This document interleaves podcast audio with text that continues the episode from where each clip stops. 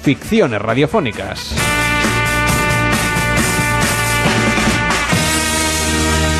El espectáculo del verano en la radio. Pares y Nones, con Carlas Lamelo.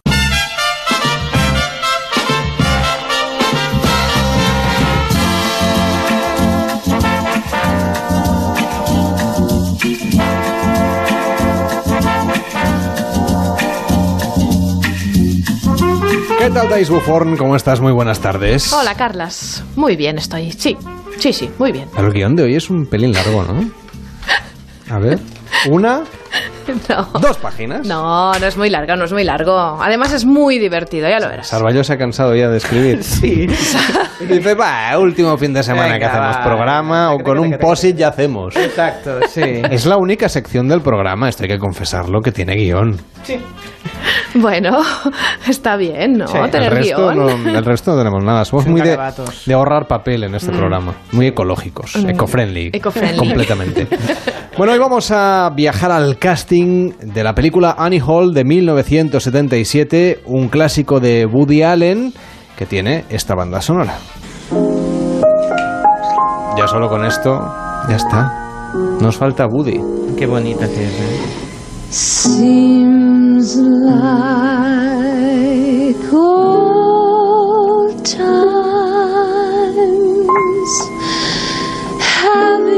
es una de aquellas en las que Woody Allen hace pareja con Diane Keaton. Sí. Y te lo pasas estupendo. Y ellos se lo pasaban muy bien. Además, en el rodaje se ve que se, se morían de risa con solo mirarse.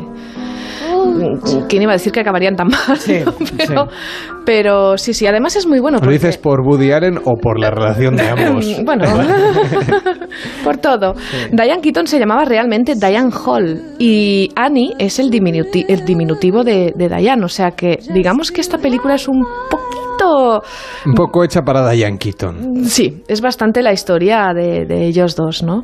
Eh, es muy buena porque Allen dijo que, que él, él pensó hacer una película que era de asesinato, así poco de cine negro, comedia y con un toque de romanticismo al final, ¿no? Y, y quedó totalmente un toque de romanticismo con sus neuras también y, y lo que hizo es coger toda la parte del cine negro que quería hacer y la guardó para Misterioso Asesinato en Manhattan que se rodó pues en, en el 93, o sea, unos años bastante eh, más tarde, ¿no? Que vuelven a salir juntos también. Sí, sí, sí, sí, sí.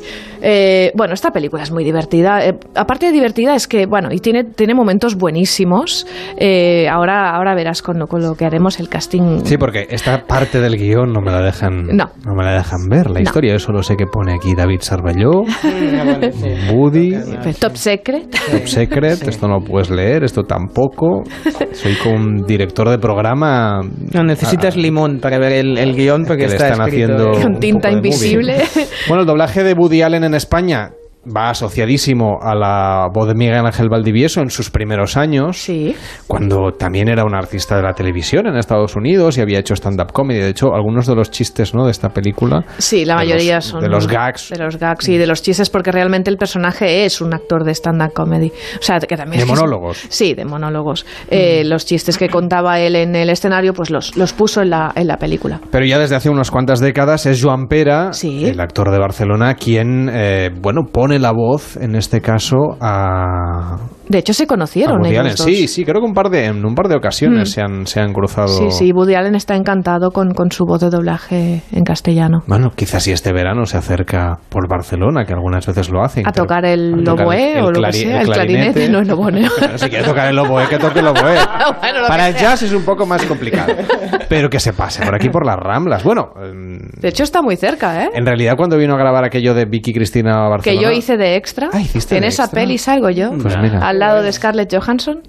La guapa no soy sería, yo, ella. la- no sería que en las Ramblas, porque una de las escenas se rodó justo aquí enfrente. Mm, En la Hasta el punto de plaza que- Falip Neri. Ah, pues aquí detrás de la radio. Detrás, No, yo, yo recuerdo una vez ir a bajar, bajar a la calle, perdón, a, a buscarme un café y encontrarme, toparme con Woody Allen y con Scarlett Johansson. Pues mm, Pero fui a buscar el café y ya no pude volver a cruzar de vuelta porque Mm. cortaron la calle porque est- estaban rodando la Pues a escena. lo mejor estábamos por ahí Si nosotros. me lo quieren descontar de la nómina unos años después, estuve más de 10 o 15 minutos eh, en el otro lado de las Ramblas. Por una buena causa. Bueno, no sé, porque la película al final no me parece una buena causa. No. No. Pero bueno, en este caso vamos a... Claro, como esta película, la de Annie Hall, es del año 77, quien doblaba entonces a Woody Allen era Miguel Ángel Valdivieso. Pero nosotros vamos a recordar el doblaje, la versión que hace Joan Pera. No tienes que preocuparte por nada, todo va a ir mm, mm, sobre ruedas. Es, una gran ocasión para mí. Y, ya sé que mucha gente, en fin, que piensan eh, que, puedo resultar difícil, pero sabes que puedo ser muy profesional. Y, por supuesto, Hal Jäger es muy profesional y, y tú eres desde luego profesional. Así que, como los negocios son los negocios, no habrá... No puedo entender cómo pudiste dejarme por ese charlatán de tercera. Me parece alucinante. Te, te aseguro que no Bueno, lo entiendo. Y- Bueno, que Joan Pera ha dicho que era de Barcelona, en realidad es de Mataró. Sí. Si me estuviera oyendo se enfadaría y toda la gente de Mataró también, así que... Pero que- trabaja aquí. que está puntualizado que, que Joan Pera es de Mataró. Bueno, en este caso vamos a viajar un poquito antes de 1977 cuando se hacía el casting de Annie Hall, la película de Woody Allen.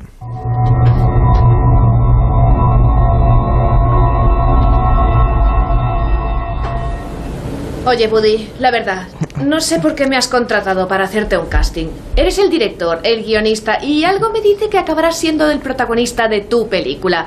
¿Seguro que quieres hacer esto? Mm, Verás, mm, esta semana mi terapeuta mm, está de vacaciones y, Dayan me obliga a salir en casa unas horas al día. Así que he pensado que hacer un casting pues no me va a ir nada mal. Es como hacer un reciclaje o un entrenamiento actoral. Mm, que mantenerse en forma. Ya. ¿Tienes pensado hacer algún otro casting para alguna película que no sea tuya? Em, em, pu- Pues la verdad es que no. Mm, Pero mi terapeuta me dijo una vez mm, que tengo el ego por los suelos mm, y que necesito que alguien me diga mm, que soy buen actor, aunque no sea verdad. mm, Y acabe con un... Bueno, ya, ya te llamaremos. Como quieras. Vale, ¿cómo quieres empezar? Mm, Pues no lo sé. Em, em, Nunca me he presentado a un casting a mí mismo. No sé, mm, unos chistecitos. Tú mandas. Bueno, pues mm, mm, esto quizá me suba un puntito la moral, pero tampoco nos pasemos. Mm, Vamos allá. Mm, Cuando era alumno me echaron del colegio por copiar en la prueba de metafísica. Mm, Resulta que miré en el alma de mi compañero de pupitre. ¿Esto es un chiste? Ah, mm, No sé, mm, quizá es demasiado mm, profundo. Por decirlo de alguna manera. Mm, Bueno, bueno, bueno, bueno, pues mm, otro. Mm, No creo en una vida más allá, pero por si acaso me he cambiado de ropa interior. Sí. Vaya, sí que me está haciendo duro este casting. A ver si no la voy a pasar y me voy a volver loco. A ver, y si empiezo la película con mi mejor chiste. Dos señoras de edad están en un hotel de alta montaña. Oye, oye, oye. ¿Y si lo dejamos y nos vamos a tomar una cerveza? O media docena. Y yo que pensaba que los actores del método eran lo peor. Los sin método les Oh, superan. espera, espera, este. Mm, La última vez que estuve dentro de una mujer fue cuando visité la Estatua de la Libertad. Ah, qué largo se me va a hacer este casting. El espectáculo del verano en la radio. Pares y Nones con Carlas Lamelo.